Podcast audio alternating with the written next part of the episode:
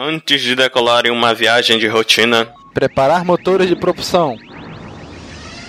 Motores aquecidos. Regular mecanismo de velocidade da luz para a seção 1245. Mecanismo regulado. Decolando, apertem os cintos. Decolagem tranquila. Preparar para a velocidade burlesca. Velocidade burlesca? Brincadeira, pô. Preparar para a velocidade da luz mesmo. Entrando agora. No hiperespaço. Saindo do hiperespaço. Ops, pensei que a gente ia sair do hiperespaço. Porra, bicho, eu também. Eu acho que a gente tá com problema no mecanismo de parada. E agora, Cícero? Cara, a gente vai morrer. Não, não, cara, eu tenho noiva, não posso morrer agora. E eu tenho um filho. Caraca, Cícero, dá um jeito nisso aí. Cara, é impossível, pô. Eu tentei depurar o programa principal, mas parece que tem um bug na rotina do banco de dados e eu, e eu não tenho a senha do ambiente de produção, cara. A gente vai ter que pular. Pular? Como assim? Você não tá sugerindo que a gente use o. Exatamente. O Pode de escape.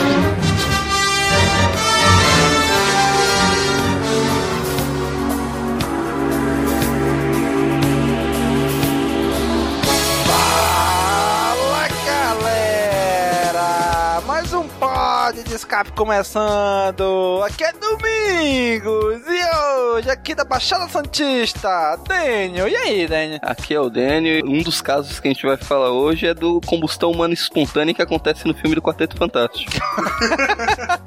Olha aí, hein? Você nunca percebeu isso, hein?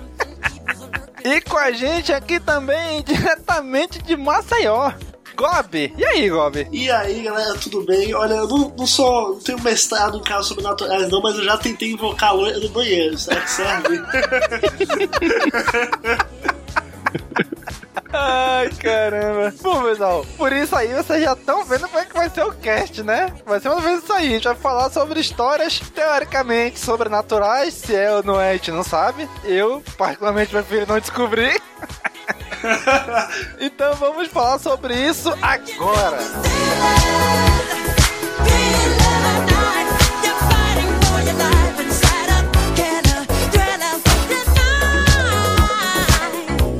Muito bem, vamos falar agora das histórias sobrenaturais, lendas urbanas, lendas folclóricas. E aí, quem quer começar aí essa parada? Olha, eu acho que o dele deveria começar? Eu. Sei começar, mas terminar, olha, promete. Bom, galera, como a maioria de vocês já sabem, eu moro em Manaus, no Amazonas. Aqui, a floresta é ao redor da cidade. Então, qualquer, qualquer canto que a gente vá fora da cidade já é floresta. E, gente, já sabe, né? Casa de floresta, pessoal antigo, idoso, sempre tem história pra contar. A história clássica daqui do Amazonas, que eu acredito que todo mundo no Brasil conhece, é a do Boto. Vocês conhecem a história do Boto daqui, né? Como é que é a lenda do Boto? Eu de boto, famoso boto. O boto comedor? Ah, tá. é esse mesmo. A história do Boto reza a lenda que o Boto tá lá de boa, no rio, anoitece, aí o Boto faz o que? Ele se transforma em homem e vem pra cidade, pra vila, pro vilarejo, pra onde for, seduzir as mulheres. E ele sempre diz, lógico, como essa história é antiga, hoje não sei como é que ele faz, né? Ah, hoje ele manda um WhatsApp, né? Fala, no Face. É porque naquela época o Boto vinha todo na beca, né? Terno, gravata, paletó. E nunca podia faltar o chapéu. Porque diz que ele se transformava. A única parte que ele não conseguia era na cabeça, que ficava tipo um buraco assim, né? Boto não tem buraco na cabeça, né? Não sei se é aquele buraco que usa pra Gente, respirar. As pessoas são criativas. Pois é, aí então o, cara, o Boto ele nu- nunca tirava aquele chapéu da cabeça, né? Porque se ele tirasse, as pessoas iam ver que ele era um, não era um homem, ele era um boto. Então sempre chegava com aquele boné na cabeça e era o galanteador da festa. Seduzia todas as mulheres e tal. E se alguma mulher fosse com ele, já era. Ela era encantada pelo boto. Esse era o termo. Aí, caboclo, já era. A mulher não lembrava de nada no outro dia, não sabia o que tinha acontecido. Às vezes a mulher aparecia na beira do rio. Então sempre tinha essas histórias. Aí uma tia minha, ela conta, ela era tia do meu pai, mas foi criada como irmã dele e acabou sendo da minha tia, né? Mas ela, como ela era bem mais velha que eu, então ela contava que lá onde ela morava, lá no interior, onde a avó dela morava, presta atenção, a avó da minha avó morava lá no interior aqui do Amazonas, e lá diz que quando tinha festa lá, sempre aparecia os mesmos três homens que ninguém sabia de onde eram. Cada país tem os três mosqueteiros que merecem. Olha aí.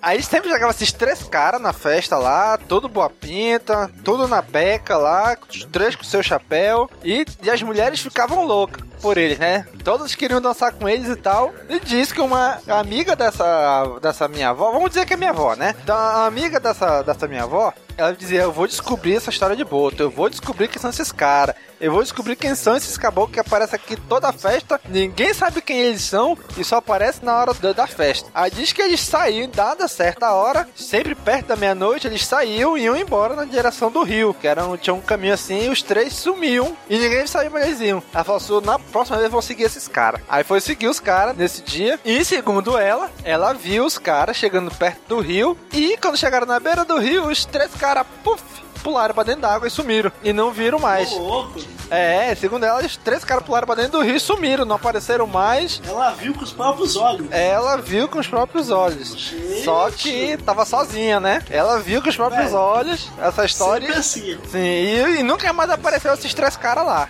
Era turista, pô. Era turista, viram uma festinha, foram pra lá. Tu- Turista surfista, né, cara? Ela, ela seguiu eles, foi depois da festa, não foi? Sim, na, na, na hora lá que religiosamente eles saíam sempre na mesma hora. Aí ela foi seguir eles. Depois da festa. A festa tava rolando bebida? Agora, cara, provavelmente, né? Essa, Então. festa, essa festa aí bota, bota aí uns 70, 80 anos atrás, bicho. Então, pode ter rolado bebida um pouquinho a mais, viu umas. Quando, quando bebe, vê muito, mais, vê muito mais além do que tá lá. Ou então, a sua. Peraí, deixa eu fazer os cálculos. A sua bisavó é filha de Boto. ou uma coisa ou outra. Ou seja, você é bisneto de Boto. Ou não, tetraneto de Boto. Gente, Caraca, essa história é muito louca. Ah, mas na real, tô... a verdadeira, o verdadeiro fato do Boto era uma desculpa, que a mulherada saía com os carinha, engravidava, quando chegava em casa, pra não falar pros pais que fez coisa errada, falava, tô grávida do Boto. E os pais na inocência acreditavam, fazer o quê? Cara, mas vou dizer uma coisa: tem gente que acredita piamente nessa história. Inclusive, eu- até hoje. e até hoje. Sim, sim, eu tô dizendo. A avó da minha esposa, ela mora lá no interior do interior aqui do Amazonas. Pra chegar lá, tem que pegar uma balsa de Manaus, pega uma balsa, atravessa pro outro lado do rio, pega mais uns 70 km de estrada, entra num ramalzinho de mais 10 km de terra, deixa o carro na beira do rio lá, pega uma canoa e vai Mano, mais quase. com os botos então, velho. Que É, isso? cara, é muito longe, cara. É muito longe. É uma vi- é literalmente uma viagem chegar lá. Beleza, aí, quando- aí ela conta que quando ela era mais nova, a mãe dela dizia: "Menina, não vai para perto, não vai pro rio, seis horas da tarde, que é hora morta. O boto aparece, não sei o quê. Aí nisso, ela dizendo que um dia ela tava lá na canoa e viu uma fruta assim, alguma árvore, perto do rio. E ela foi com a canoa remando até lá pra pegar fruta. Nessa hora diz que o boto boiou do lado da canoa dela. Aí pronto. Eita. Aí pronto, acho que aí, aí o Boto já enfeitiçou ela. Que ela ficava escutando o Boto chamar ela. Ela sentiu uma vontade irresistível de ir pra dentro d'água. E, e ela ficou assim encantada por vários meses até conseguirem desencantar ela do Boto. Pra te dar uma ideia, tem gente aqui, que é pessoal mais antigo, acredita piamente na história do Boto. Eu quando fui, eu quando fui aí pra Manaus, tem uns oito anos, sete anos atrás, ah, tinha, assim, o pessoal cultiva muito essa lenda, né? Tanto é que quando apareciam os botos na água, eu fiz um passeio turístico lá e tal, ah, pra ver o encontro dos rios, né, e tal. Aí quando aparecia boto, o pessoal, pô, tirava foto, é é uma... É uma atração turística da, da região mesmo, a história do boto. Uhum. Assim, no fundo é legal, porque faz parte da cultura e tal, mas acreditar nisso até hoje é mais que isso, né? Pois é. E pra piorar a situação, sei lá, uns dois, três meses atrás, no segundo semestre agora de 2015, tem um interior aqui do Amazonas um município aqui chamado Novo Airão. Novo Airão é, da- daria um cast todo só sobre essa cidade. Novo Airão é porque existia Caraca. uma chamada, a cidade que era o Velho Airão, que era a cidade de Airão, que foi consumida por, acho que por visagem, por, por fantasma, pelas formigas. Caraca, Dava velho. um cast todo à parte. Mas enfim, diz que nessa cidade de Novo Airão, que já é outra cidade, né? Diz que tinha um casal lá, já assim de senhor, né? Que foram pra mata colher alguma coisa, alguma planta, pegar alguma coisa na mata. E chegaram lá, eles acharam uma sepultura, acharam um túmulo no meio da mata, né? Na- nada rebuscado, né? Um terra e uma cruz de madeira. Aí, logicamente, chamaram as autoridades, chamaram a polícia. Quando desenterraram, e era todo o tamanho de um ser humano, tudo indicava que era um ser humano. Quando eles desenterraram, era um boto que tava enterrado lá. Aí pronto, pessoal, tá vendo? Enterraram um homem e o homem virou o boto, era o boto. Eita Mataram o porra. boto. e- aí pronto, né? Aí virou. Não, era o boto, era o boto, era o boto. Que virou homem, virou o boto de novo depois que morreu. Mataram o boto enquanto ele era homem. E depois foram descobrir que não, que era uma outra, um outro pessoal aí que tava caçando o boto pra fazer alguma coisa, extrair óleo. Sei lá, pra extrair alguma coisa do boto. Só que esse dito boto morreu. Esse, esse aí. Em vez dos caras deixar lá no rio debaixo do boto, não. Eles pegaram o boto, arrastaram pro meio da mata, tiraram o boto do rio pro meio da mata. Quem já viu um boto é um bicho, é um bicho que ele pesa pra caramba. Levaram ele pro meio da mata e fizeram a sepultura pro boto no meio da mata. É uns caras que só, ve- que, que só querem ver o mundo pegar fogo, né? Porque, pô, isso aí é. Parece até caso proposital pra galera criar teoria em cima. É crime, né, caçar boto. Coisa boto aqui, que tá em risco de extinção, então não pode. Aí mataram o boto, vão enterrá-lo no meio da mata. Mano, o, o complicado dessa história é que você não sabe se chama a polícia ou você chama Ibama. Porque você não sabe se ele é um boto mesmo, se ele é um, um homem, se ele. Pois é, que, mas que ele nasceu. E e eles só vieram descobrir depois que desenterraram o bicho. Porque os caras acharam o túmulo, eles não desenterraram, lógico, né? Chamaram a autoridade. Chamaram a autoridade, as autoridades, a polícia, quando chegou lá, a polícia desenterrou. Opa, é um boto, né? Com a gente não, esse caso aqui. Te vi aí. Pois é, é esse caso que aconteceu agora recente aí, pronto. Aí muita gente aqui, pessoal mais antigo, ah, tá vendo? Mataram o boto enquanto ele era. tava virado homem. Aí enterraram lá e aconteceu isso. E aí, bicho, contem uma história aí vocês agora. É, tem um caso, aconteceu uma cidade aqui próxima, se eu não me engano, acho que foi em Itanhaém. Eu fiquei sabendo através do Carlos Alberto Machado, que é um ufólogo. Ah, acho que eu já vi falar, acho que eu já vi falar já. Então, eu gosto do, das pesquisas dele porque ele sempre procura alguma explicação lógica e científica. E mesmo assim ele não bate o martelo dizendo que é sobrenatural, que é ET, essas coisas. Tem, tem, tem até um vídeo no YouTube com uma palestra dele que até comenta esse caso. Que num, não era um sítio bem afastado, de difícil acesso, tinha um caseiro lá. O dono foi lá ver o que. visitar o caseiro, lá visitar fazendo o sítio dele. Quando ele chegou lá, tinha uma galinha queimada perto da entrada da, da casa do caseiro. Ixi, macumba, macumba, macumba. Caraca. É, tava Uma trancada. garrafa de pitu também, não.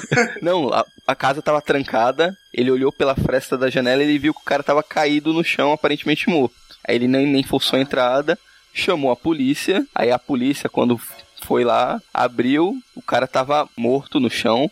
O corpo dele tava queimado, mas as roupas não. Em volta não tava queimado. Égua. Caraca. É o Tocha Humana, velho. Tinha um pó branco em volta. Eita, maconha, maconha. caída. E. Se eu não me engano, tinha um galão de água, a água podre estava podre. A água pra apodrecer demora muito tempo, né? Não é de uma hora pra outra. Sim. E se eu não me engano, ele tava com uma garrafa de pinga que não pegou fogo também. Só ele. Pô, sempre tem que ter uma pinga. Sempre tem que ter uma pinga. Impressionante. Sempre tem que ter a mardita lá. Aí, segundo, aí o- esse Carlos Alberto chegou a investigar, foi lá, tirou fotos. Cê- Nesse documentário, ele até nesse, nessa palestra que ele deu, até mostra algumas fotos do corpo, tudo. E ele fala, aparentemente, o, ele morreu isolado lá dentro, ninguém sabe o que aconteceu. Só encontraram o corpo carbonizado. Impressionante que ele pegou fogo e as roupas que ele estava vestindo não pegou fogo. Sabe lá Deus como. Caraca! A- tinha uma galinha morta queimada também, em combustão, com o mesmo pó branco em volta. Caraca, que febre foi essa, hein? E segundo o relato de alguns policiais, quando tentaram remover o corpo, quando segurava, e esfarelava, como, como se fosse carvão, de tão queimado que tava. Caraca, velho. Se conseguir fazer isso com a pele humana é foda. É, é pra, pra- pra ter uma ideia, num crematório pra queimar um corpo humano, a temperatura é acima de 900 graus Celsius pra, pra cremar. Já diria Luke Skywalker. Queimou o pai. E é um caso que não teve explicação. Aí vai do que acreditar. Ah, foi um ET que foram lá, tentaram abduzir ele, não deu certo, tacaram Não, fogo. assim, Tentaram o quê, rapaz? Partindo pro âmbito lógico da coisa, devem ter tirado a roupa dele, queimado o cara fortemente e botado a roupa de volta. Assim, pode não ser um fantasma, mas é um psicopata, no mínimo, que fez isso. Mas, porra, tem que ser muito, tem que ser muito meticuloso esse cara. Porque, porra, Caraca, estranho mesmo isso aí, né? É, isso daí é um caso que me chamou a atenção pela estranheza. E eu não consegui pensar em nada lógico pra, como solução pra isso. Que o lugar é muito afastado mesmo. É isolado do mundo. o cara morava sozinho. Ele era caseiro no sítio, ele ficava sozinho lá. Ah, Segundo o Carlos Alberto Machado fez toda a investigação, parece que ele era de outro estado, parece que ele tinha passagem na polícia, ele- por isso que eu acho que ele conseguiu esse emprego num lugar afastado, porque tava meio foragido. Uhum. E, e até hoje nenhuma, nenhuma suspeita de. Não, não tem nenhuma suspeita. Se eu não tiver enganado também, ele acaba, com- acaba comentando nessa palestra que foram com, na, encontraram três marcas de furo no peito dele. Eita porra, pra ver se. Caraca, Que loucura, hein? né? Essa história é tensa. Então, eu recomendo pra todos o. é, se tiver alguma coisa. Se queimar, recomendo pra todos se queimarem. Não. Duvido conseguir se queimar sem queimar roupa. Não, eu recomendo o trabalho desse ufólogo, do Carlos Alberto Machado, que ele tem alguns assuntos bem interessantes. Ele tem um livro sobre o chupacabra e não sei se ele já lançou, tava pra lançar um livro sobre mutilação humana. Caraca. Que loucura, hein?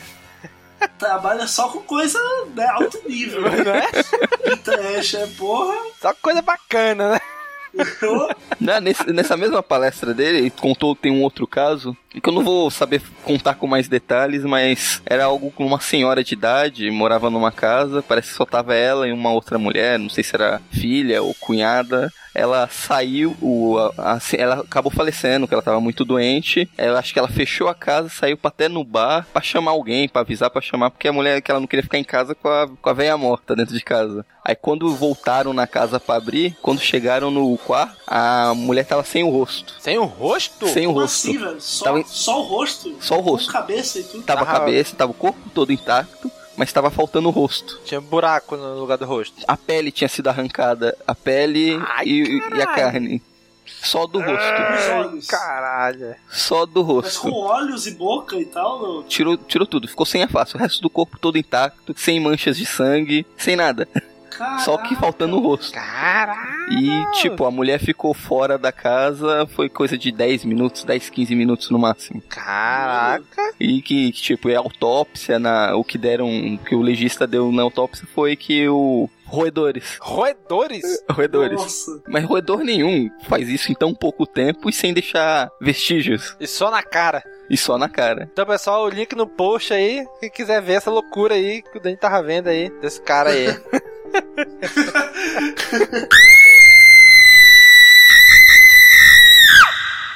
Bicho, tem uma história aqui também. Meus pais, eles tinham, eles tinham, quando era menor, eles tinham um sítio. Eles têm um sítio hoje, só que quando era menor, eles tinham outro sítio, que era bem mais próximo de Manaus. E da nossa casa pra lá, sei lá, era 15, 20 minutos de carro, né? E lá o pessoal contava que aparecia um- um vulto, um fantasma, sei lá, de uma, de uma mulher loura. E lógico que a gente sempre sacaneava, né? Que de mulher loura, nada. Aí tinha um colega do papai, colega da família, né? Que ele sempre ia pra lá. Quase todo final de semana ele tava lá no sítio. Às vezes a gente nem tava e ele ia pra lá. E como é perto de Manaus lá, então qualquer hora do dia e da noite tu fosse era tranquilo, né? Então dava pra ir de. Era as- asfaltado até quase perto do sítio e tinha só um ramalzinho assim, acho que de um quilômetro só, de terra pra chegar no sítio. Então, gente- beleza, a gente foi pra lá e tal. E esse colega da família, ele foi pra lá à noite, porque ele tava trabalhando, fazendo alguma coisa, ele foi pra lá, já eram mais 11 da noite. Aí ele foi lá e tal, foi fazer alguma coisa, deixou alguma coisa lá, aí e, e foi embora.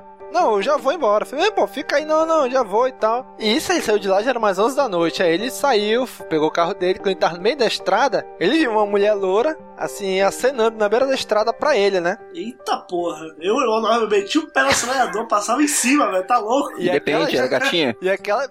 Mas deu proteção! E aquela estrada, ela, ela não tinha iluminação, o asfalto. Aquela estrada, apesar de ser asfaltada, não tinha iluminação, né? A iluminação era bem, bem escassa. Aí ele, opa, vou parar, né? Lourinha e tal. Eita Rapaz, e, e ele diz que não dava pra ver o rosto dela porque o, o cabelo dela cobria assim o rosto, né? E ela só acenando assim com a mão pra ele. É a Samara loira, velho. Aí ele, ele, opa, vou parar, né? Cara, ele disse que quando ele chegou perto, ele lembrou dessa história que o pessoal contava dessa loura. Meu irmão, quando ele, quando ele lembrou dessa história, ele não parou. Pisou. Ele não parou, ele seguiu, foi embora. Passou reto. Rapaz, diz que ele, quando ele passou, ele olhou pelo retrovisor, aquele interno do carro. Quem disse que tinha alguma mulher lá? Ele disse. Caraca, Ele passou, quando ele olhou pelo retrovisor, disse que não tinha mais nada, não tinha mulher nenhuma ali. Meu irmão, Velho Diz que ele, ele meteu o pé no acelerador e foi. No outro dia de manhã ele voltou lá no sítio pra contar essa história. Rapaz, e o cara ele ficou. Ele ficou cabreiro mesmo, ó. Se ele. Agora, lógico, ele gostava de uma birita, né? Gostava de uma pinga. Mas nesse, mas nesse dia ele não tava bêbado. É, mas não sei, né? Vai que já, depois de anos. O álcool não saía mais do, do organismo, né? Mas, bicho, ele conta história. Aí tinha um caseiro lá também, que era outro que vivia na birita também, né? A gente chegava lá no sítio, toda vez eu ia procurar lá no meio da, da areia lá, as garrafas que ele enterrava, as garrafas de cachaça dele, né? Nossa. E isso eu era moleque, pô, de, sei lá, devia ter uns 10 anos por aí. Então a gente sempre, menino, sempre bagunçando com ele, né? E ele conta que uma vez ele tava lá, porque no final do sítio, assim, passando um pouquinho, tinha um, um, um riachozinho, né? Um igarapé, um igarapézinho lá. E ele morava pro outro lado, sei lá, uns 3 km de distância do sítio. Só que ali tudo era mata, então o caminho que ele era uma trilhazinha no meio do mato, passava por esse riachozinho, por esse igarapé, pra ir pra casa dele, que era do outro lado. E diz que numa dessas de noite, aí passando lá, já diz que meio lom- lombrado, mas diz que não, tava, não tinha tomado muito ainda. Diz que ele viu uma mulher loura lá. Aí ele, É opa, é agora, né? Vamos dar bem Ó. aqui. Gente, como é que eles não lembram dessa história na hora, velho? Meu Deus do céu. Mas, mas Precisa ser muito safado pra não lembrar, velho. E disse que ele, opa, agora, agora eu vou faturar essa loura aqui. Rapaz, quando ele foi chegando perto, a loura começou a ir pra dentro do mato. Aí ele come, ia começar a acelerar o passo, e ele começou a acelerar o passo atrás dela. E- que em dado momento ela já tava correndo pra dentro do mato, e ele correndo atrás. Até que deu um estalo nele de lembrar da história da loura. O irmão disse que ele parou na hora, só que como ele tava meio lombrado, e quando ele parou, ele tropeçou e caiu de cara pra dentro d'água, assim, né? Rapaz, que ele ficou bom na hora. E olha, pra trás, mano. No mínimo, a mulher tava fugindo dele com medo de ser atacada. Né, pô? O estuprador aqui no meio do mato. Ela apertou o passo, continuou atrás dela, deu no pé, tá certo ela. Rapaz, e, e essa loura rendeu muito lá, ó. Aí tinha uma colega da minha irmã que a gente ia pra lá, e assim, a gente era moleque, sempre levava colega de colégio, assim, da escola, colega da, da rua, né? E um dia, uma vez a minha irmã levou uma colega da escola pra lá, e minha irmã é quatro, mais, quatro anos mais nova que eu. E diz que de madrugada essa menina acordou e viu uma loura em pé dentro do quarto, de mãos de mãos assim, em posição de oração. Aí diz que ela viu aquilo e se cobriu todinha pra não, pra não ver. Aí, depois de um certo tempo, ela criou coragem e abaixou devagarzinho o lençol e não tinha ninguém lá. Isso aí, essa, essa menina não conta porque ela é uma- era uma grande contadora de história também, essa menina aí. Mentia que só pode falar porra. que ela tava lombrada, né, pô? Era uma criança. É, e ela não tava lombrada, mas ela tinha fama de contar muita larota, né? Contar muita mentira. Então a gente não acreditou muito nela não na, na época. Mas que essa loura aparecia muito lá. E a gente nunca descobriu se realmente era um visagem, era fantasma ou não, né? Nu- Nunca descobriu isso. Não, falando em loira, aqui, aqui, nossa, aqui em Alagoas, né, tem uma história, acho que não, não, não só aqui, na verdade, essa história é da, da loira do banheiro, que começou nos Estados Unidos. Ah, É, sim, Blood eu ia Mary. falar. Blood Mary. Aqui também Aqui tinha. Tem Isso até tem todo filme canto. Que, que fala da Blood Mary, não sei o quê. E por algum motivo ela virou loira do banheiro. Aqui em Manaus tinha Loura do Banheiro, mas deram um outro nome pra ela aqui também. Traduziram o nome. Era Maria Sangrenta. Sim. Aqui na minha escola era pior ainda. Era Big Loura. que loura. Meu Deus do céu. Não, mas aí qualquer negócio. Pelo menos aqui, que eu saiba, a gente, ela não aparecia. Você tinha que invocar ela. Ah, jeito. sim. Aqui também. E aí, no caso, eu estava no, no Eu era pequeno e tal, assim, tava no. Acho que no começo do ensino fundamental, primeiro ano, segundo ano, sei lá, hoje chama primeira série, né? Eu, sei lá, tinha uns 7, 8 anos. E daí eu estava no colégio pequeno e tal, e tinha, assim, tinham poucos banheiros. E daí a gente juntava. Uma, to- todo mundo conhecia a história da loira do banheiro já. E daí a gente juntava um grupo, porque, claro, todo mundo cagando de medo. E aí a gente ia em grupo pro banheiro pra invocar a loira do banheiro. Ninguém tinha coragem sozinho, né? Tá doido? Isso é coisa de mulher ir em grupo pro banheiro. Ah, porra, não, mas quando você tem a loira do banheiro lá, porra, não você pode, cara. Aí o que que acontecia? Aí entrava assim uns 10 caras no banheiro, nem cabia direito, mas entrava, porque todo mundo com medo. E daí qual que era a invocação, né? Você tinha que dar três descargas e gritar o nome dela três vezes. Que eu- eu- é o que eu lembro, assim. Eu não sei se tinha mais coisa, tinha que. Tinha um negócio de pisar no ralo também, mas enfim, eu acho que a base é isso. E daí a gente dizia que a loira do banheiro, ela aparecia, né? Assim, você via ela pelo espelho e ela tinha os olhos vermelhos e tal. Daí, daí que veio dos Estados Unidos o Bloody Mary. Aqui, não sei por que virou loira, né? Acho que tem algum, algum preconceito com as loiras.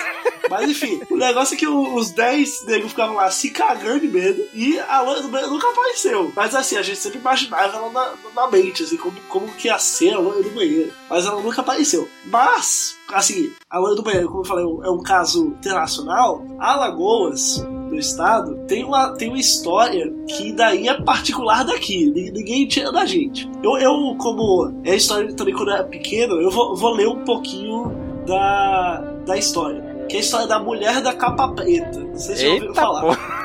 É, tá, ó, já, já, o nome já é impactante, né? Ó, diz que a, a lenda né, começou, foi no início do século XX, quando um homem conheceu num baile uma, uma moça que era muito bonita e ele ficou interessado nela. Ah, ele, ele o, o Antônio Finais dos Santos, que hoje tem 77 anos, ele falou que foi entrevistado e tal nessa matéria que eu tô e daí ele falou que a moça era muito bonita, só que quando deu meia-noite ela quis ir embora. Ela falou pra ele que queria ir embora. Tava chovendo muito e ele falou que deixava ela em casa, né? Ele pegou a capa dela, a famosa capa preta, e cobriu ela. Aí eles saíram da, da- do baile que eles estavam, da festa, e ela, ela pediu para que parasse na porta do cemitério, que era ali onde ela ficava. Mas antes disso, ela tinha dito o endereço. O endereço, assim, que ela supostamente morava. Mas ela quis ficar na porta do cemitério. Era, ali o lugar que ele devia deixar ela. E era o cemitério em que ele fazia limpeza, o Antônio Fidelis. Ah, e aí, beleza. Ele deixou ela lá e depois ele foi até o endereço que ela realmente deu.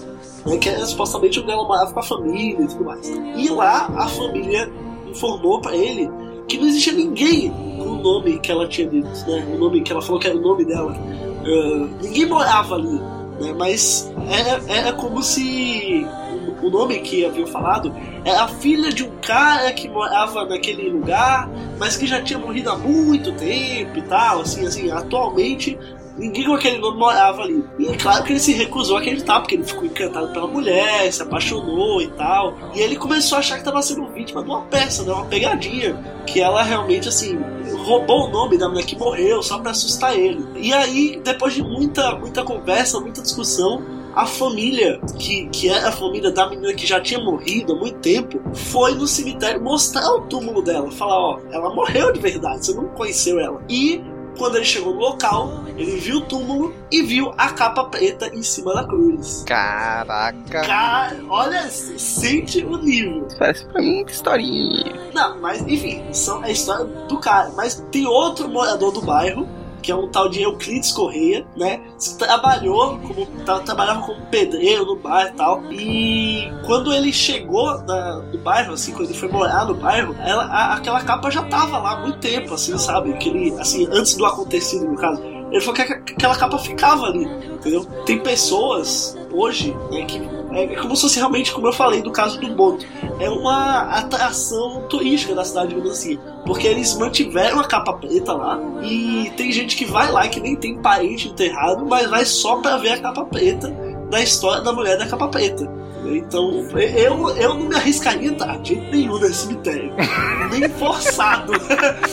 nem forçado, nem que me pagassem desse 50 reais na minha mãe e falou: você vai ali, você tira uma foto da acabamento e volta, nem a pau, eu não vou nem, nem a pau pra esse lugar. então, mas é, é, é, é, uma lenda originária 100% alagoana. Então, e que eu ouvi muito quando era pequeno, eu sempre, porra, toda vez que eu passava em frente ao cemitério, eu sempre, principalmente quando eu viajava pro interior e tal, só, caraca, será que esse é o cemitério da manhã da capa preta? Sempre que eu passava frente ao cemitério, eu ficava com medo já pensei que era o cemitério da manhã da capa preta. Mas graças a Deus eu nunca tive o, o deleite de conhecer né, o túmulo dela, ou ela. Né? Então tomara que isso nunca aconteça. Cara, aqui em Manaus a gente tem uma história pouco parecida com isso. Não aqui em Manaus, é uma história que, assim, que meu pai conta de que algum conhecido dele, ou conhecido de um conhecido, não sei, que o pai é um grande contador de história, então a gente nunca sabe até onde é verdade, até onde ele tá inventando, né? Mas ele conta que um dado sujeito tava num baile aí também com a menina. Aí saiu, começou, começaram a se entrosar os dois, saíram, né? Eles foram pra casa dela, teve lá o rala e rola. E ele saiu. Só que quando ele saiu, ele esqueceu o paletó dele lá. Ele esqueceu alguma peça de roupa dele lá, né? E no dia seguinte ele voltou na casa lá para buscar, né? No outro dia, então quando ele bateu na porta, abriu uma senhora. Ele perguntou: Olha, desculpa, quando eu vim aqui, eu acho que com a sua filha e tal, acompanhar ela, né? Inventando história não dizer que comeu a menina, né? eu vim aqui acompanhar sua filha e tal, e eu acho e eu esqueci é, o meu paletó com ela. Acho que a mulher ficou olhando pro cara. Assim, como é que era minha, essa menina? Aí começou a descrever fisicamente a menina, né? Aí a mulher falou: vem cá, entra aqui. Aí ele entrou, aí ela mostrou uma foto dessa moça aqui. Ela falou: é, é ela mesma. Aí ela falou assim: essa moça é minha filha. E ela morreu há dois anos atrás. Traçou um fantasma. Aí o cara, não, mas não pode. Eu estive com ela ontem à noite, acompanhei ela até aqui. Ah, não. Vamos, vou lhe mostrar. Aí, fez a história, vou lhe mostrar o túmulo.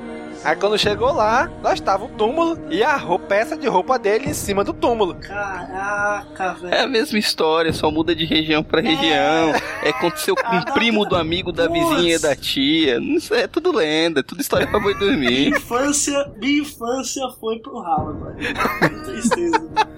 Como, diz, como já dizia o sábio, isso não existe. Isso não existe. Pode quer medo. Não, mas eu tenho certeza que aí essa história não, não teve. Não, não isso é aquela cultura como aqui. Porque aqui virou tema de bloco de carnaval. Toma! Ah, pra você ter uma ideia, né? O nordestino, você sabe como é que é. Virou tema de bloco de carnaval. Ou seja, né? Uma, uma festa né, tão, tão alegre e tal. Porra, tem mais mulher da capa preta. Por que não, né? Fazer o quê? Tem dono pra tudo. É, essa história aqui não é tão conhecida assim. Pouca gente conhece. Essas, é, é lenda urbana, né? Vai mudando um, um detalhe outro de região pra região. Que nem o da loira do banheiro, Blood Mary, aqui chamavam de Big Loira. Maria Sangrenta. Eu, eu nunca, que nem esse negócio da loira do banheiro, eu nunca acreditei quando era pequeno nem por um eu, simples motivo. Aqui no meu bairro tem três escolas, em pontos diferentes. Aí a lenda que contavam é que antes de fundarem um bairro aqui, ali era um cemitério indígena. Sempre, sempre um cemitério indígena. Nossa, essa eu já ouvi muito. Aí mataram essa menina e enterraram onde hoje é o banheiro dos meninos. Eu, que merda. Ah, não. Que merda, mataram três loiras diferentes, enterraram em três pontos diferentes, justamente onde construíram três escolas diferentes, justamente no banheiro masculino. e fora que a região no bairro onde eu moro era uma região de manguezal, não vivia índio nenhum. Porra, enterrado no mangue. Caraca, era difícil, hein? Enterrar no mangue. Por isso que eu nunca acreditei nessas besteiras.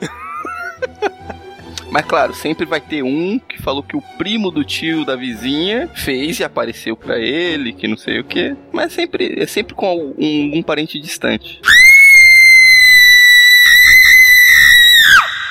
Cara, o meu pai, ele foi taxista por muitos anos. E ele, final de semana, virava a noite andando no táxi, né? Então sempre chegava história de taxista cunhado. Então o pai, o, o ponto de táxi dele era no centro da cidade, perto da igreja da matriz. Aí, quando eles estavam lá de noite, diz que de vez em quando chegava um taxista lá, assustado, com o olho todo arregalado e contando a mesma história do outro. Que passava perto do cemitério aqui, mas nós temos um cemitério chamado Cemitério São João Batista. Que quase toda a cidade tem um cemitério com esse nome. Então, tinha, o cara passava sei lá, nas redondezas do cemitério, assim. Aí uma mulher fazia sinal pro táxi pra, pra ela pra parar pra ela pegar o táxi, né? E eles pegavam o táxi, aí ela, pra onde você vai? O motorista falava, não, vou mais ali pra frente. E eles iam, onde é? Não, mais pra frente. E quando chegavam na entrada do cemitério, ela falava, não, vou ficar aqui. E nisso que eu vou ficar aqui, a mulher sumia dentro do carro. Evaporava. Na hora? Na hora. Nem pagava a corrida, que Não. filho da puta. Porra, nem pra dar um, um trocado, cara. E diz que nessa hora os caras metiam o pé acelerador e chegavam lá nessa praça contando sempre a mesma história. O papai diz que nunca aconteceu com ele, mas que quase todo final de semana tinha um que chegava contando a mesma história lá. Isso aí era desculpa pra matar trabalho. ah, não, demorou não, que eu peguei uma corrida e aconteceu isso, isso, isso. Geralmente os caras chegavam cheirando cerveja, marca de batom na gola. Mas sempre tinha essa história, bicho.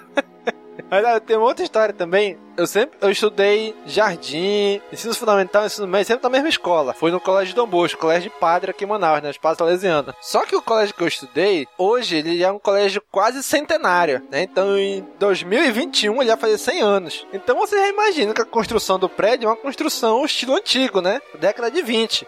E lá eram esse prédio eram três andares. O térreo era sala de esporte, sala de educação física, era a, o refeitório dos funcionários, era a sala de judô, era assim, não tinha sala de aula embaixo, né? No térreo. No primeiro andar tinha sala de aula e no segundo andar também. E geralmente no primeiro andar eram as quartas séries e no segundo andar eram as quintas séries. E o térreo, o primeiro, o segundo andar era habitado. O terceiro andar, que era o último, ninguém nunca ia pra lá, porque tinha uma porta. Pra única escada que dava acesso lá, tinha uma porta na escada que ninguém passava, que a porta tava sempre trancada. Então começou a assistir. Moleque, tu já viu, né? Menino é fogo. Começou a dizer que lá tinha o corpo do primeiro padre, que foi diretor lá, congelado.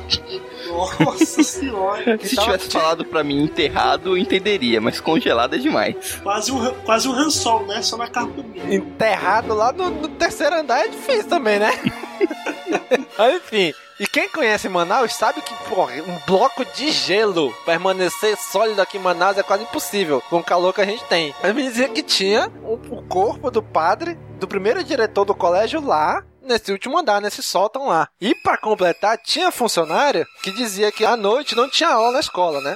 Hoje funciona à noite, hoje é a faculdade lá. Mas na nossa época, que eu estudava lá, não tinha nada à noite. A aula era de manhã e de tarde, de noite não tinha aula. Então quando começava a ficar, vamos dizer assim, desabitado o colégio, diz que começava a aparecer, diz que tinha visagem, diz que aparecia coisa caía, porta fechava, porta se abria. Tinha alguns funcionários que contavam que aparecia esses vultos, essa, essa assombração por lá, né? Então a gente, aluno, nunca viu, porque a gente saía cedo. Mas sempre teve a história de que o, o primeiro diretor tá até hoje o corpo dele lá nesse sótão que ninguém entra. Nossa Coitado do cara, né, velho? Teve nem direito a uma morte digna, assim, né?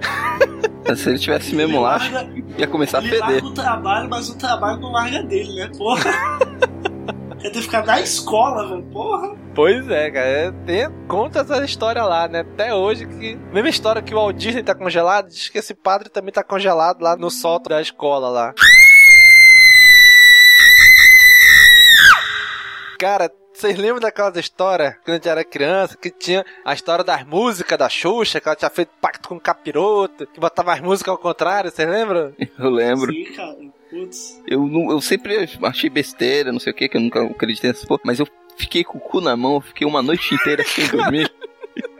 Quando eu tava vendo MTV, tava vendo um programa do, do João Gordo. Porra, logo qual, Aí né? tava vendo o programa do João Gordo, e tava, não sei se ele tava entrevistando alguém, não sei o que, e ele tava lá, eu sei que apareceu um, um vinil do Menudos lá na hora. Aí na hora que ele, o João Gordo viu o vinil do Menudos, ele puxou e falou: Tá ligado que tem uma, uma mensagem satânica nesse disco. Aí ele colocou o vinil do Menudos.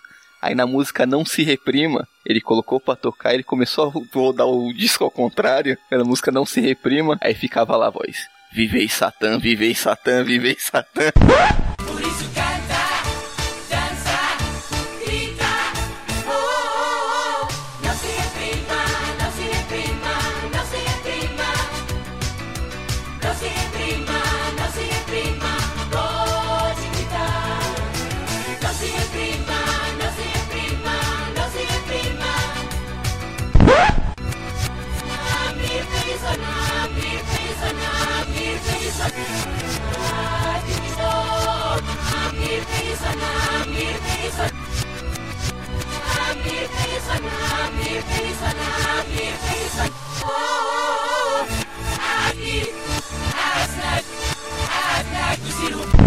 Ih, cara. Eu fiquei a noite inteira com o olho aberto, com medo de dormir por causa dessa merda.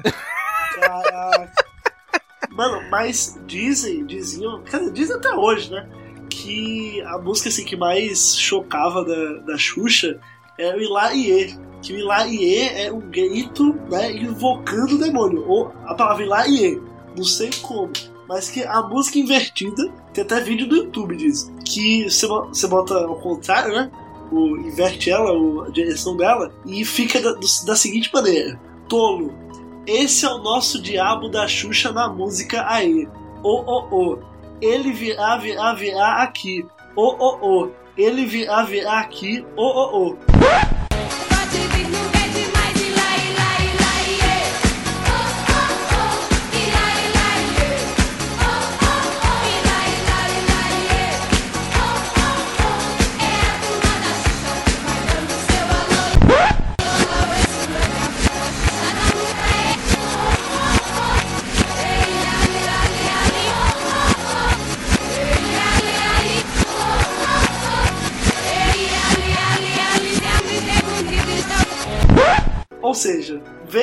Por conta disso. Porque Caraca. eu mesmo não abri o vídeo. Eu só vou mandar o vídeo aí pra vocês verem.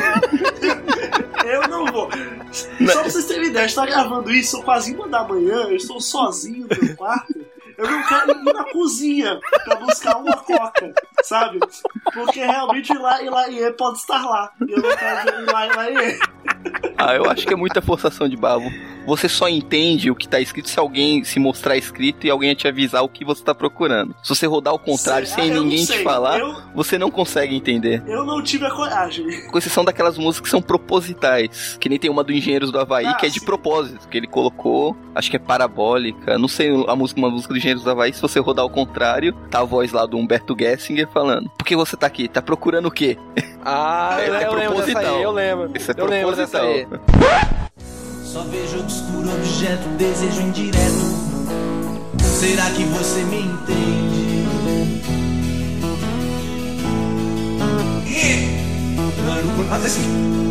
Não posso Não se renda às evidências, não se prenda. Isso é, sim, é de vez em quando, isso é. Por que você tá ouvindo isso ao contrário? O que você tá procurando? Hein?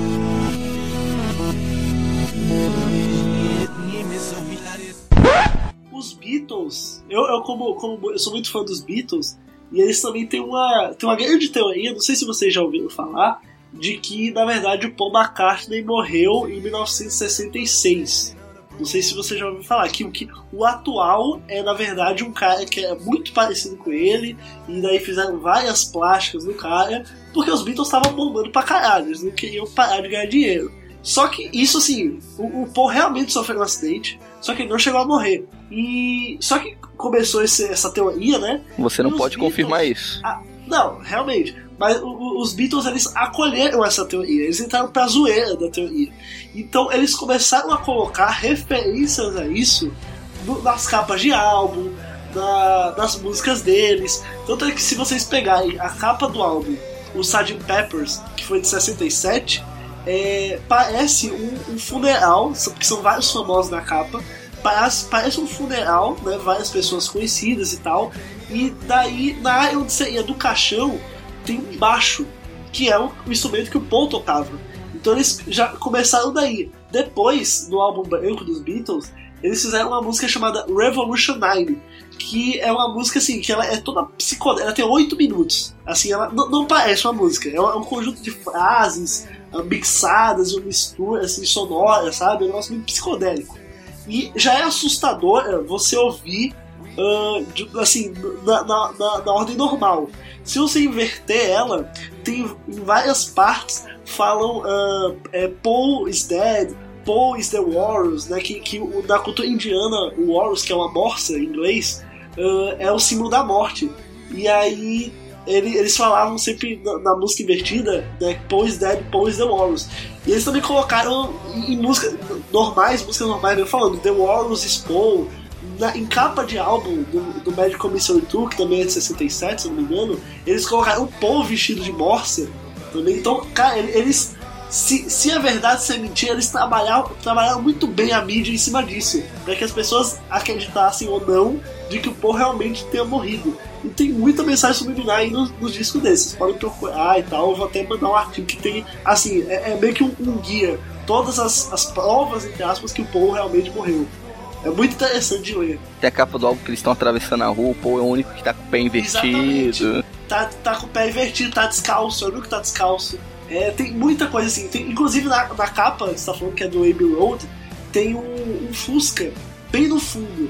E a, a placa do Fusca é tem, tem o, o, o número 28 IF, que é, quer dizer, né? É 28 if. If em inglês é se.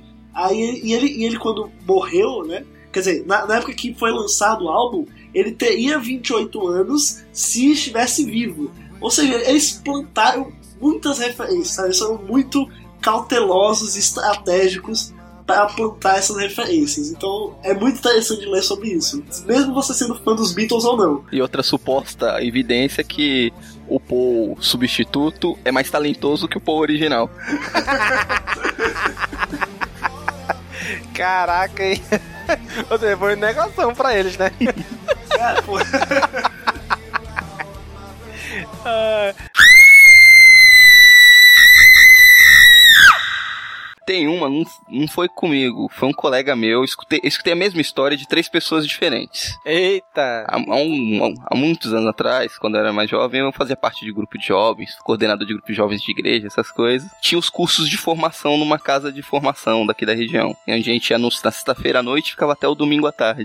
Que tinha os cursos, palestras, essas coisas.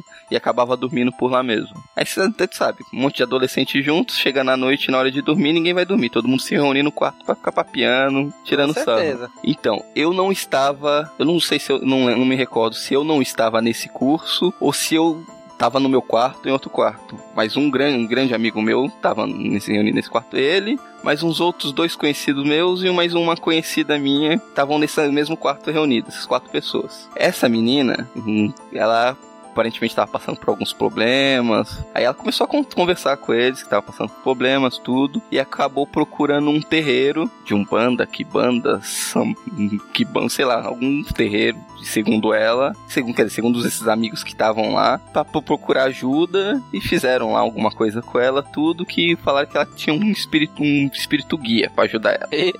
E seg- então, segundo essas pessoas que estavam lá, papo vai, papo vem, parece que ela incorporou esse, essa criatura, esse ser, Eita! alguma coisa. A, a Eita! Não, isso, isso eu tô falando porque foi o- essa, uma pessoa que me contou, uma das pessoas que me contou é um grande amigo meu de confiança, foi meu padrinho de casamento e tudo. E eu conversei com outras duas pessoas que estavam presentes também. Uma confirmou a mesma história em dias diferentes. Contou a mesma história exatamente. E a terceira pessoa, eu não quero falar sobre isso, virou as costas e foi embora.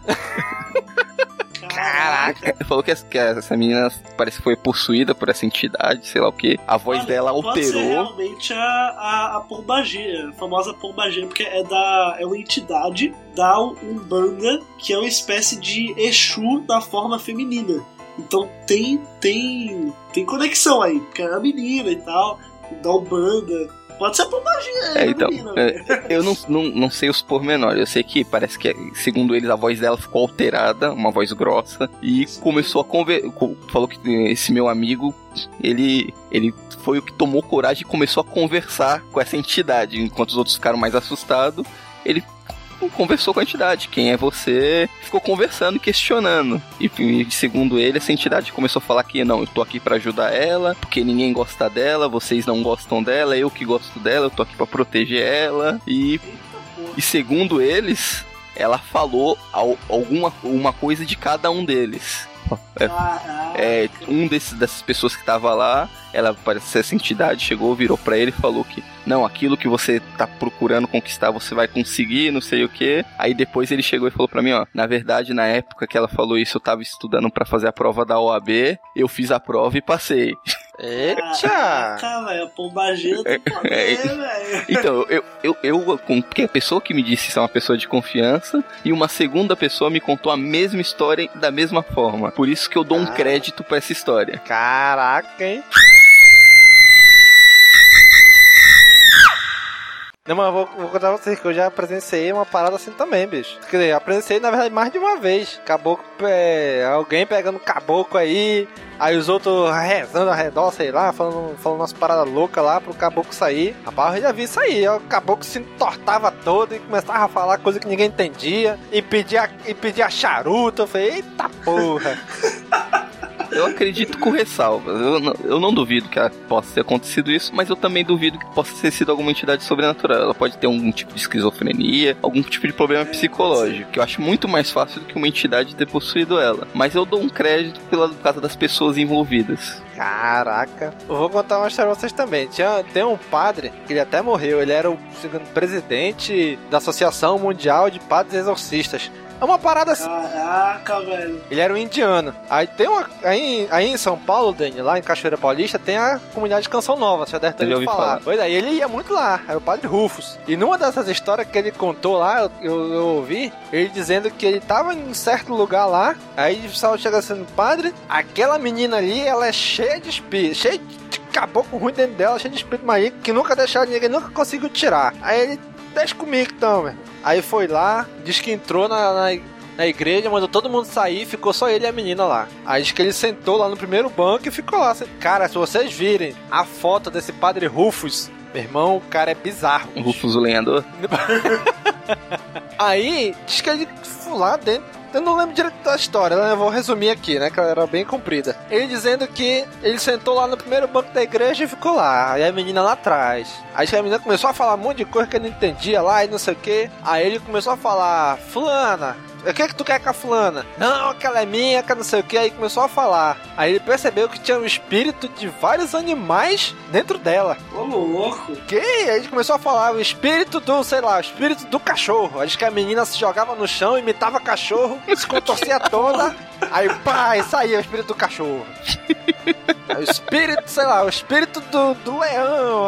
E foi falando dos animais tudinho. Até que depois de acho que um tempão, bicho, disse que o padre saiu da igreja com a menina já sem espírito nenhum dentro dela. Já com o espírito do, do ser humano, do Homo sapiens. É.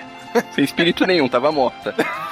Nenhum espírito maligno, tava lá com dela mesmo. E os bichinhos são malignos agora? Ah, pai, não sei, bicho. Sei que a parada foi louca, ó. Procurei depois na internet as histórias desse cara aí. Tem vários áudios dele aí, que ele era indiano, aí a galera fez a tradução automática. É, fez a tradução simultânea pra ele, né? Cara, é louco, hein? Vocês são, são da época que tinha aquele jogo, tinha meio que um. Não um tabuleiro, mas era um negócio que tinha assim, todas as letras, e aí tinha números também, e aí você tinha um, um copo. Geralmente usava um copo. Que aí você, você entrava em contato com algum, algum parente que já morreu e tal. E daí você fazia perguntas. E daí ele ia respondendo. Ele, ele mexia o copo e ele ia responder pra você. Tinha também, tipo, sim ou não, sabe? Você perguntava as coisas sim ou não pra ele. E aí ele mexia o copo, entendeu? Ele respondia através desse, desse tabuleiro, digamos assim. Vocês já chegaram a ouvir dessa história? Isso daí é a versão pobre do, da tabuija, né? Que tem nos Estados Unidos. No Brasil, como não tinha, o pessoal adaptou com essa brincadeira do copo. Mas isso daí já, já foi desmistificado que as pessoas que estão reunidas com o dedo em cima, involuntariamente e inconscientemente, acabam movimentando o copo. Charlie Charlie ali, ó. Charlie Charlie. Charlie, Charlie. É, Charlie, Charlie é, é, uma- é um spin-off desse, dessa brincadeira. Uma brincadeira que tinha muito na época de escola, que tinha era brincadeira do compasso, ou brincadeira da caneta, né? Não, uma caneta virgem, reza não sei quantos Pai Nosso, não sei quantos Ave Maria, que a caneta começa a escrever sozinha. Na verdade, a caneta não escreve, você fica com a mão, a sua mão faz movimentos involuntários, né? E a caneta começa a fazer alguns rabiscos. Ah, mas também você tira toda a graça do negócio, né, porra? Ceticismo aí, né? A minha, forma... a minha formação é essa, né? Eu sou formado em exatas, então acabo quebrando toda a magia da brincadeira. Um depoimento a seguir tem voz do Pato Donald para manter a privacidade dos envolvidos na história. Tava trabalhando no hospital, era final de semana, como não tinha chefia, não tinha nada, tava um pouco cansado, né? Como trabalhar no centro cirúrgico, muitas salas de cirurgia, tem uma sala específica desse, desse centro cirúrgico que falam que é mal assombrada. As pessoas não gostam de ir nessa sala sozinha, principalmente final de semana que não tem, tá todas vazias, não tá tendo cirurgia, à noite ninguém, ninguém procura essa sala, falam que é mal assombrada. Falam que escutam barulhos, luz pisca, esse tipo de coisa. Então, obviamente, é o lugar escolhido pra dormir, que ninguém vai incomodar. Peguei o lençolzinho embaixo do braço, ninguém tava olhando, fui pra essa sala, montei o lençolzinho de canto, arrumei os armários da sala na frente, se alguém entrar, não vai dar de cara com uma pessoa deitada no chão dormindo. Dei uma cochiladinha, quando de repente a porta abre no, no reflexo, levantei e fiquei no canto, pensando que poderia ser alguma chefia, alguém do gênero. Aí fiquei no canto, tudo. Aí, nesse que eu levantei, eu acabei esbarrando no armário e acabei fazendo um barulho. Aí a menina que tinha abrido a porta jogou as coisas no chão e começou a gritar: Puta que pariu, quem tá aí? Por favor, para de sacanagem. Não faz isso comigo.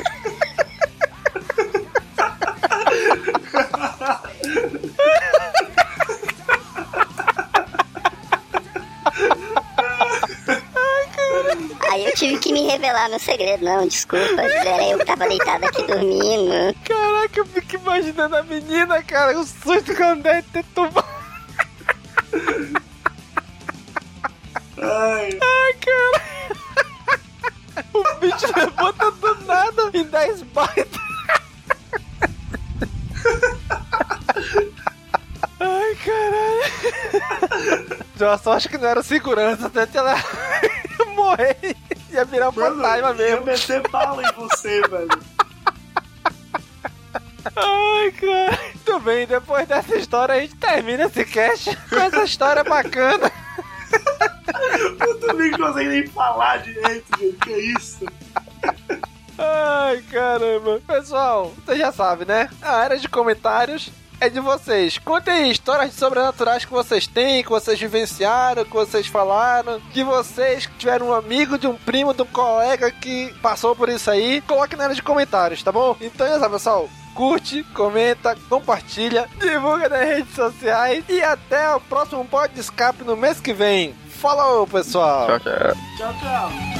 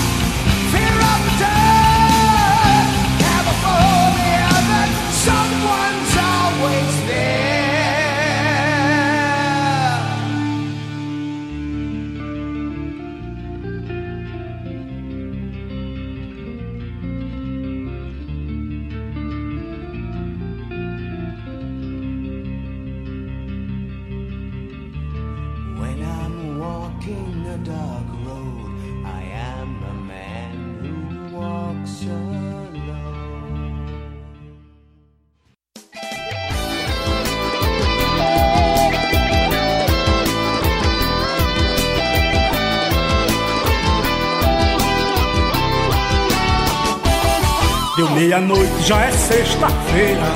Toda alegria é de Maceió. A capa preta sai do cemitério. Com essa mulher eu vou raiar o sol. É lá do prado tanta euforia. Só alegria sem assombração. Não tem mistério, só tem fantasia. A capa preta se faz de emoção. Ai, ai, moça bonita, contigo eu vou brincar. Mulher da capa preta, venha comigo bailar. Ai, ai, moça bonita, contigo eu vou brincar. Mulher da capa preta,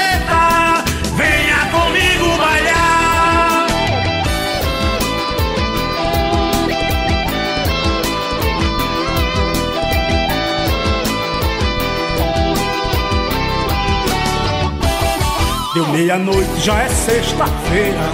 Toda alegria é de Maceió. A capa preta sai do cemitério. Com essa mulher eu vou raiar o sol. É lá do prado tanta euforia. Só alegria sem assombração. Não tem mistério, só tem fantasia. A capa preta se faz de emoção. Ai, ai, moça bonita, contigo eu vou brincar. Mulher da capa preta, venha comigo bailar. Ai, ai, moça bonita, contigo eu vou brincar. Mulher da capa preta, venha comigo bailar.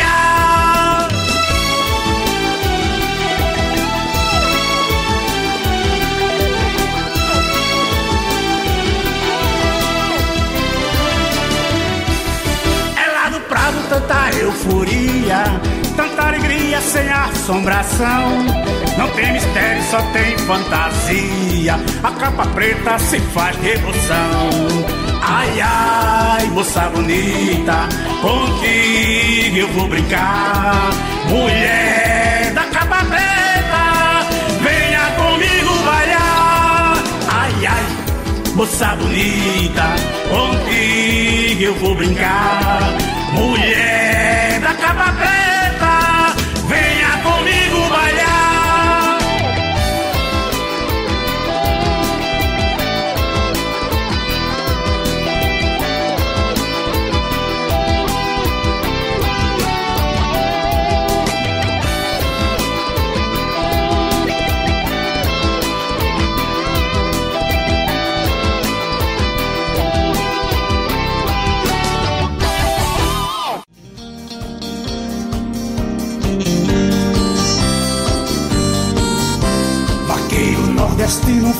forceiro e beberrão.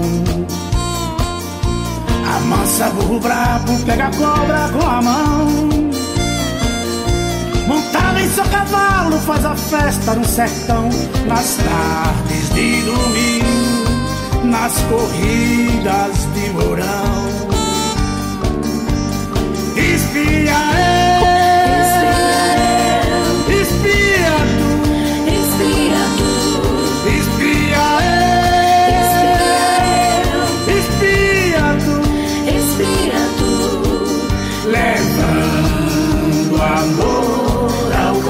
coração.